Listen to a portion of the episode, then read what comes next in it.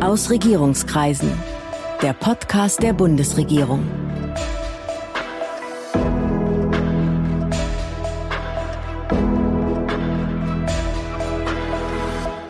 Hallo, willkommen zu Aus Regierungskreisen, dem Podcast der Bundesregierung. Ich bin Sven Siebert, ich bin Gastgeber dieses Podcasts und heute habe ich jemanden zu Gast, den ich selbst schon lange persönlich kenne. Steffen Hebestreit, den Regierungssprecher.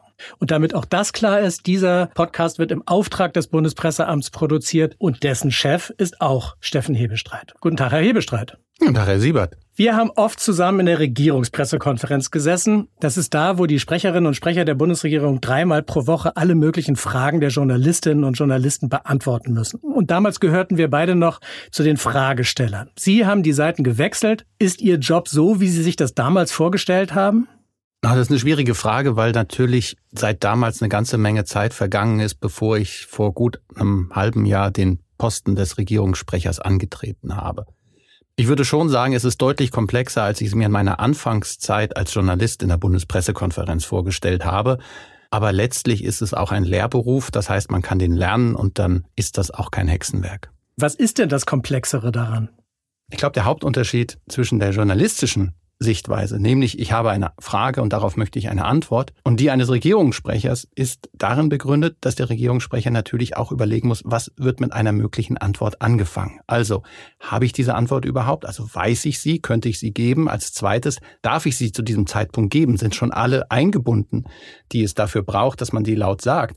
Und das dritte ist natürlich auch, mache ich durch eine zu frühzeitige Ankündigung an Wort auf einen Sachverhalt die weitere Konsensfindung schwierig. Und das gilt es abzuklären. Manchmal habe ich auch das Gefühl, wissen Journalisten, dass der Regierungssprecher oder die Sprecherinnen und Sprecher der Ministerien auf eine gewisse Frage nicht antworten können. Aber da gehört es auch zum sportlichen Miteinander, dass man die Frage trotzdem stellt und mit einem gewissen Wohlwollen dabei zusieht, wie der Sprecher, die Sprecherin dann versucht, sich aus der Antwort herauszuwinden.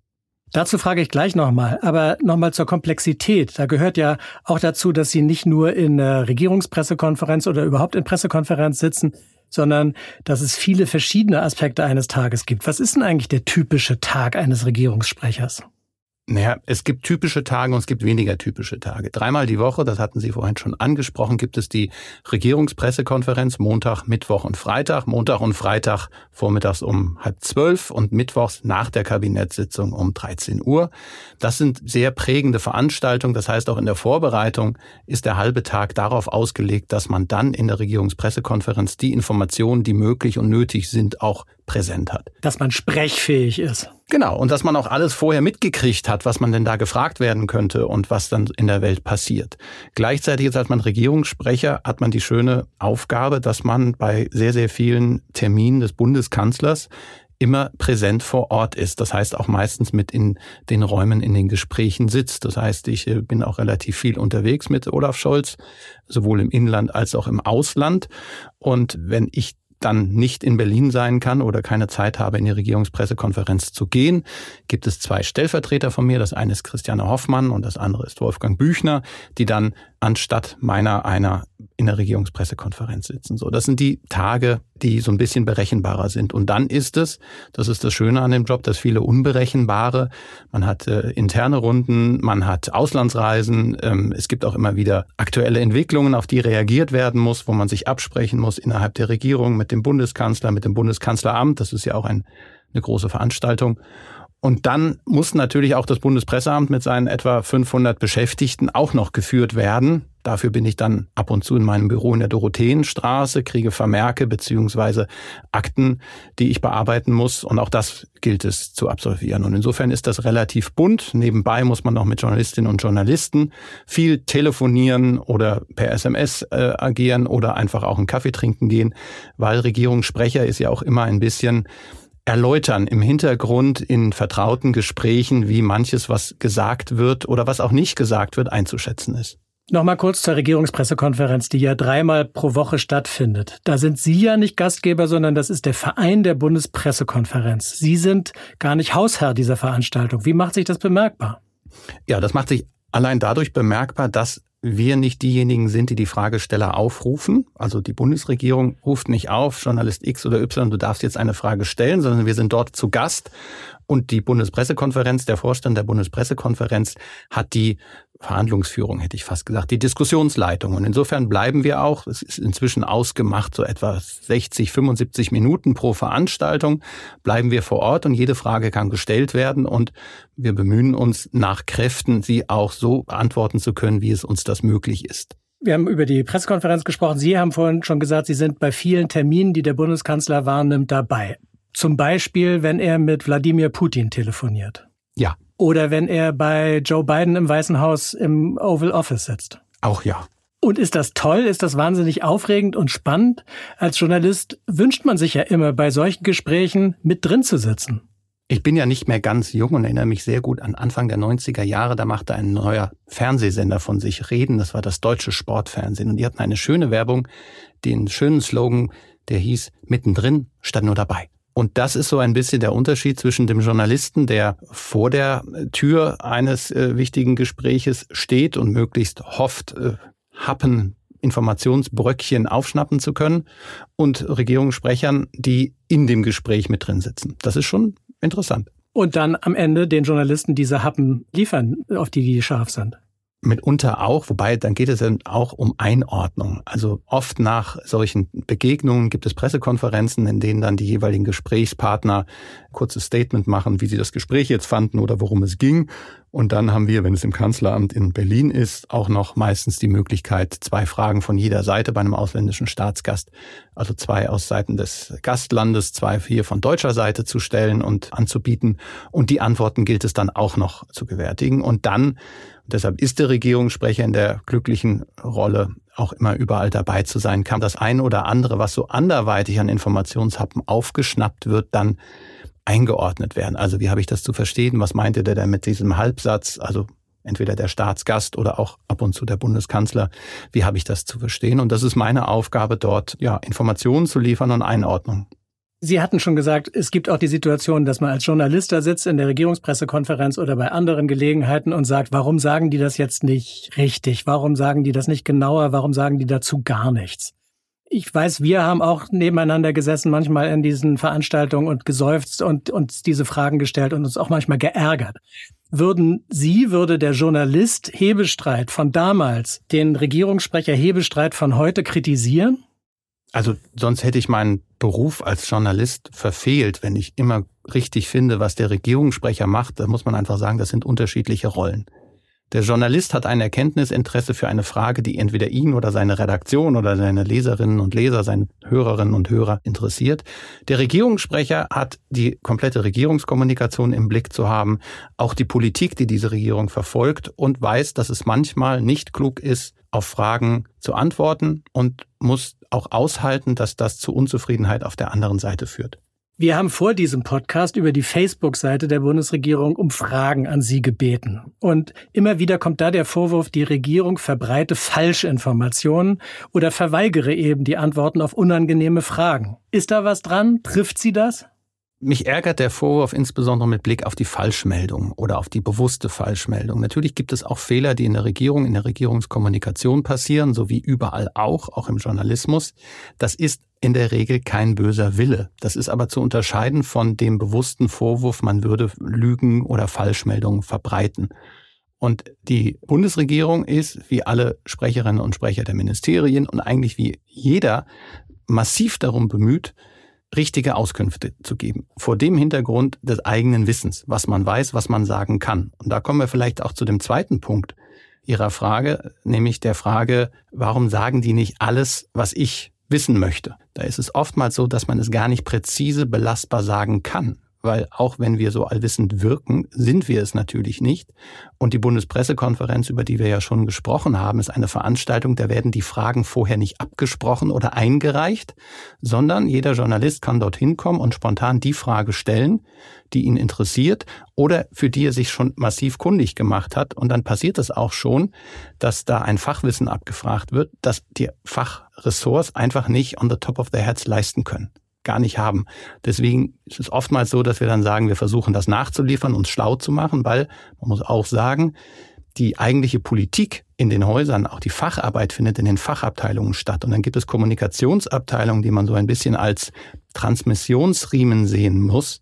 Also Leute, die jetzt sich nicht darum kümmern, wie viel Windräder ähm, in Norddeutschland gebaut werden müssen, sondern sich von denen, die sich um diese Fragen kümmern, mit denen auseinandersetzen, sagen, wie ist da der Stand, wo sind die Schwierigkeiten, was kann man da tun, um dann dem Journalisten, der Journalistin eine Antwort geben zu können.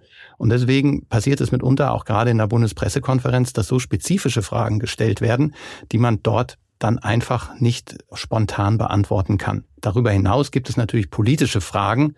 Das sind dann Fragen, wo man auch als Sprecher ab und zu überfragt ist, weil das ist eine Sache, die nur die Spitzenpolitiker beantworten können, die nur ein Minister entscheiden kann oder ein Bundeskanzler. Das kann dann aber nicht der Sprecher einfach vorwegnehmen. Apropos Bundeskanzler, der Vorwurf, sich nicht festlegen zu wollen, das trifft ja nicht nur Sie und Ihre Sprecherkollegin, sondern auch eben Ihren Chef, den Bundeskanzler.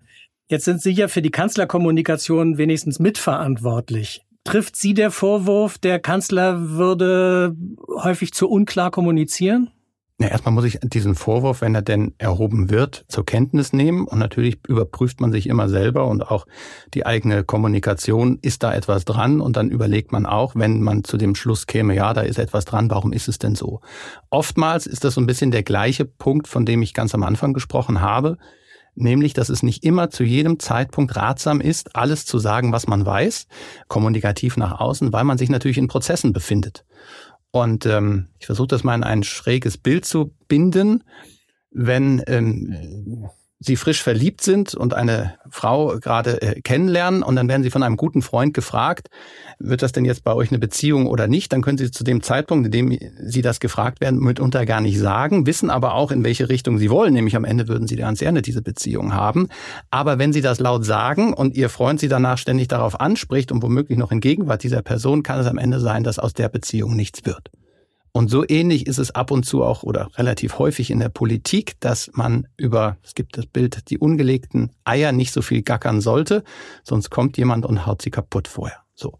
Und das muss man ein bisschen abgleichen. Plus, und da bin ich immer wieder jetzt beim Kanzler, Olaf Scholz ist ein sehr, sehr erfahrener Politiker, ist seit 24 Jahren, wenn ich das richtig im Blick habe, in der Bundespolitik tätig. Er hat verschiedene hohe Ämter gehabt. Er hatte nicht wenig Erfolg, ist einmal mit absoluter Mehrheit in Hamburg zum Bürgermeister gewählt worden aus der Opposition heraus, hat dann um eine Stimme die Verteidigung der absoluten Mehrheit verfehlt. Und er war dann hier Vizekanzler und ist dann doch für viele überraschend im vergangenen Jahr zum Bundeskanzler gewählt worden. So. Und ähm, er ist äh, Anfang 60 und ist ein erfahrener Mann, der sagt, was er sagt und auch wie er es sagt und dadurch, wie gesagt, wenig Grund hatte, über mangelnden Erfolg zu klagen. Und dadurch, glaube ich, sind wir im Augenblick in einem Gewöhnungsprozess. Wir sind ja in der Situation, seit acht Monaten gibt es diese neue Bundesregierung. Journalisten müssen sich an die neue Regierung gewöhnen, die Öffentlichkeit muss sich an die neue Regierung gewöhnen, die neue Regierung muss sich auch an das Regieren gewöhnen und auch an die Herausforderungen, die damit verbunden sind. Und in diesem Prozess kann man immer wieder feststellen, dass es ich nenne es mal Irritationen gibt. Also die Erwartungshaltung an einen, an einen Bundeskanzler, an eine Bundeskanzlerin, an einen Fachminister, die werden gerne auch medial formuliert, wie jemand sein muss. Und wenn man es dann aber mit der Realität abgleicht, ist dann erstmal Enttäuschung da. Ich sage mal, das, was dem Bundeskanzler vorgeworfen wird, hat die Bundeskanzlerin als seine Vorgängerin auch mitunter vorgehalten bekommen und auch manche ihrer Vorgänger. Und insofern ist es wichtig, dass man sich immer wieder selbst versichert, dass man sich auch nicht abschottet gegen Kritik nach außen, aber dass man auch immer wieder klar bei sich ist, weil es gibt einerseits den Journalismus, der ein Ziel ist, die mediale Öffentlichkeit und zum Zweiten noch wichtiger ist aber, oder mindestens genauso wichtig, das ist schlecht voneinander zu trennen, eine breitere Öffentlichkeit, die Bürgerinnen und Bürger zu erreichen. Das ist etwas, was manchmal gerade in den Berliner Diskussionen mir ein bisschen zu kurz kommt. Aber wie gesagt, auch ich bin ja erst acht Monate im Amt und gucke mal, wie wir da in ein oder zwei Jahren drüber sprechen würden.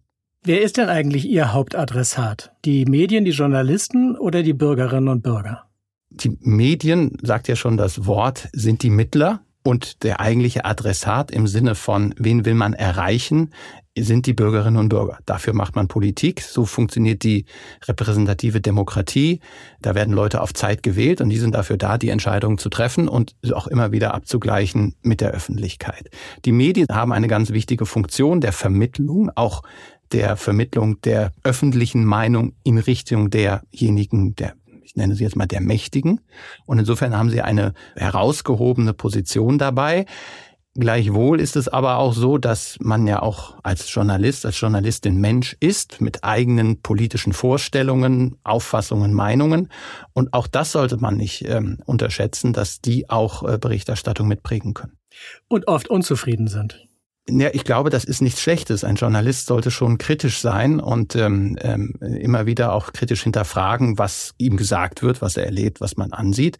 Gleichwohl sollte es nicht zur Pose äh, erstarren, dass man nur aus einer Kritik heraus äh, handelt oder eben das Haar in der Suppe sucht. Das kann auch passieren, das ist auch überhaupt nicht schlimm. Man sollte sich nur nicht zu häufig als ähm, davon die Laune verderben lassen.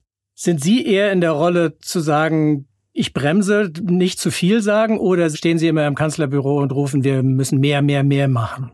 Weder noch. Und dann zeichnet die Beziehung zwischen dem Bundeskanzler und mir aus, dass wir über solche Fragen miteinander diskutieren und nicht öffentlich. Nicht mal in einem Podcast der Bundesregierung. Nicht mal da. So schwer es mir fällt, Herr Siebert. In den acht Monaten der Regierung, der Sie jetzt angehören, scheinen sich ja die Weltkrisen zu stapeln. Es gab auch vorher schon große Krisen in der Amtszeit von ähm, Olaf Scholz Vorgängerin Angela Merkel. Aber jetzt gibt's, so erscheint es einem ja zumindest, eine besonders große Ballung. Denken Sie manchmal, wir wollten ja gerne regieren, aber so haben wir uns das eigentlich nicht vorgestellt?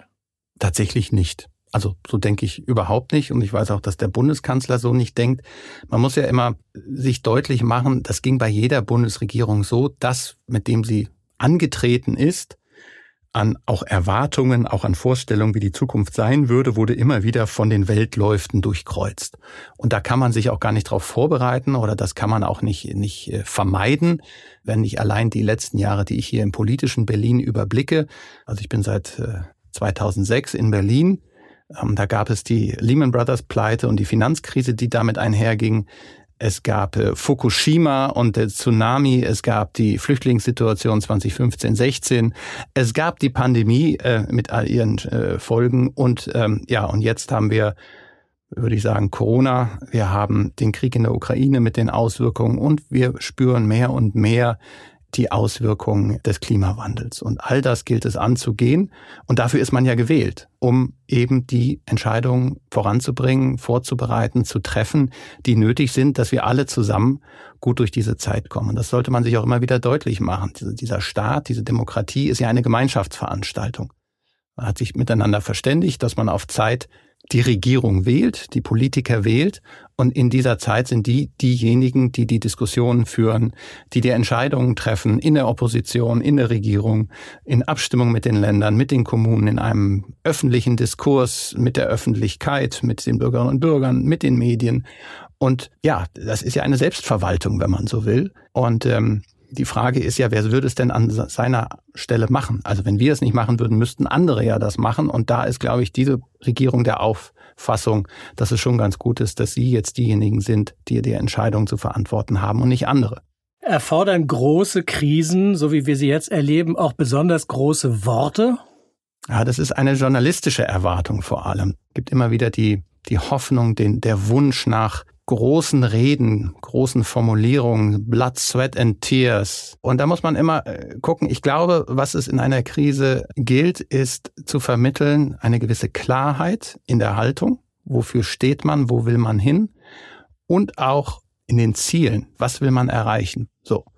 Ich bin mir nicht sicher, ob es dann das, die tolle Formulierung immer braucht oder den, ähm, leidenschaftlichen Auftritt. Gerade in Deutschland tun wir uns auch damit schwer aus. Ich finde das keine ganz schlechte Entwicklung, wenn man sich äh, in die deutsche Geschichte zurückerinnert. Aber wenn ich mich so umgucke, auch in anderen Ländern ähm, gibt es sehr, sehr wenige Politikerinnen oder Politiker, die an einem solchen hehren Anspruch gerecht werden. Mir fällt jetzt im Augenblick der französische Staatspräsident ein, der ähm, äh, eine, eine große rhetorische Kraft entfalten kann. Und mir fällt auch noch der britische Premierminister auf Abruf, Boris Johnson, ein, der auch einen gewissen Hang zur rhetorischen Geste hatte oder noch hat. Aber doch das Gros der auch führenden Politikerinnen und Politiker agiert da anders. Und ich glaube, da muss auch jeder bei sich bleiben und äh, authentisch bleiben. Die Authentizität darf nicht unterschätzt werden. Es wird viel mehr gespürt, wie ein Politiker ist, als ähm, zugehört, was genau er sagt. Und der Teil wird oft auch gerade in der medialen Betrachtung aus meiner Sicht etwas unterschätzt. Früher saßen sehr, sehr viele Menschen um 20 Uhr vor der Tagesschau und man konnte als Regierungsmitglied, als Bundeskanzler sicher sein, wenn ich was sage, worüber dort berichtet wird, dann kommt das bei den Leuten, bei den Bürgern und Bürgerinnen und Bürgern auch an. Das funktioniert ja heute nicht mehr in diesem Maß. Wie gehen Sie vor, wenn Sie sagen, diese Botschaft müssen wir wirklich unter die Leute bringen? Ja, ich glaube, die Tagesschau hat immer noch acht Millionen Zuschauerinnen und Zuschauer, wenn ich das richtig weiß. Das ist schon ein gerüttelt Maß an Menschen, die man da erreicht. Und es gibt wenig, was eine ähnliche Breitenwirkung hat in der Unmittelbarkeit, möchte ich sagen. Natürlich auch die Heute-Sendung und RTL aktuell will ich da nicht äh, unterschlagen und all die anderen Fernsehnachrichten, die es auch noch gibt. Aber das sind schon die, die großen Momente. Gleichzeitig, früher gab es das eine Lagerfeuer, um das sich die Nation sozusagen versammelt. Und jetzt gibt es ganz viele. Und deshalb ist es die Kunst, überall dort versuchen, präsent zu sein. Das heißt natürlich weiterhin auch lineares Fernsehen, auch die Tagesschau, auch die Fernsehnachrichten sind weiter bedeutend. Die sozialen Medien haben eine gewisse Bedeutung ähm, was auch die Informationsvermittlung angeht. Es gibt ähm, aber natürlich auch weiterhin auch den Printjournalismus, den Online-Journalismus, wie das bei Twitter funktioniert, wir machen das ja auch als Bundesregierung, aber doch eher in einem stärker sendenden und weniger empfangenden Maße. Aber es gilt das immer wieder anzugleichen, immer wieder die neuen Entwicklungen sich auch anzugucken, was passt und was nicht. Wichtig ist, glaube ich, dass man all das ernst nimmt. Dass es jetzt nicht darum geht, ich gehe in ein Medium rein, weil ich sage, da sind die, die jungen Menschen oder diejenigen, die sonst keine Fernsehnachrichten gucken, die funktionieren aber nur, indem ich Soap-Opera-mäßig über Politik rede, indem ich sage, ich finde den Politiker aber total toll und die Politikerin auch und den Politiker total doof, weil und überhaupt und was fährt er für ein Auto, was hat er für eine Frisur, sondern dass man es ernst nimmt als das, was es ist, was ich vorhin auch schon mal versucht habe anzudeuten. Es ist eigentlich ein ziemlich starkes Projekt zu sagen, wir haben eine gemeinsame Veranstaltung, die nennt sich repräsentative Demokratie und die nehmen wir ernst und die Bürgerinnen und Bürger wollen informiert werden, die müssen wissen, was passiert, mit welchen Fragen Sie sich auseinanderzusetzen haben. Ein paar Hinweise habe ich gegeben. Und ähm, das gilt es immer wieder auch abzuprüfen, ob das dann über Facebook funktioniert, über einen Regierungspodcast, über Gespräche, Interviews, Fernsehauftritte, Live-Auftritte. Ich glaube auch der direkte Kontakt zwischen Bürgerinnen und Bürgern und Politikern ist viel wichtiger, als wir das manchmal denken. Und das gibt ein Gesamtbild und insoweit, es reicht nicht die Tagesschau aus oder die Heute-Sendung, aber sie sind ein Faktor und viele andere Faktoren gilt es auch zu berücksichtigen. Der Regierungspodcast, Sie haben ihn ja freundlicherweise jetzt gerade nochmal genannt, in dem wir uns gerade beide befinden. Sind Sie selbst ein Podcast-Hörer? Das ist nämlich immer unsere Podcast-Frage zum Ende eines Gesprächs. Also bevor ich den Job als Regierungssprecher angetreten habe, hatte ich tatsächlich einen Lieblingspodcast, aber dazu fehlt mir inzwischen sowohl die Zeit als auch die Lust, denn die wenige freie Zeit, die ich habe, nutze ich dann für anderes. Und welcher Podcast war das? Das war der Podcast, heute heißt er Fest und Flauschig und in seinen Anfangszeiten hieß er Sanft und Sorgfältig mit Olli Schulz und Jan Böhmermann. Das habe ich gerne gehört, aber wie gesagt, dazu fehlt mir heute die Zeit. Vielen Dank. Das war Steffen Hebestreit. Vielen Dank für das Gespräch. Vielen Dank, Herr Siebert. Wer Regierungsmitglieder oder den Bundeskanzler persönlich erleben will, der hat dazu am 20. und 21. August Gelegenheit. Da gibt's nämlich erstmals nach zwei Jahren Corona-Pause wieder einen Tag der offenen Tür der Bundesregierung. Und dazu laden das Bundeskanzleramt und die Bundesministerien ein und auch das Bundespresseamt. So, und demnächst geht's hier auch weiter mit weiteren Gesprächspartnerinnen und Gesprächspartnern aus der Bundesregierung. Und ich hoffe, Sie als Zuhörerinnen und Zuhörer sind dann wieder dabei. Das war Aus Regierungskreisen, der Podcast der Bundesregierung. Mehr Informationen zur Politik der Bundesregierung finden Sie auf bundesregierung.de und auf unseren Social-Media-Kanälen.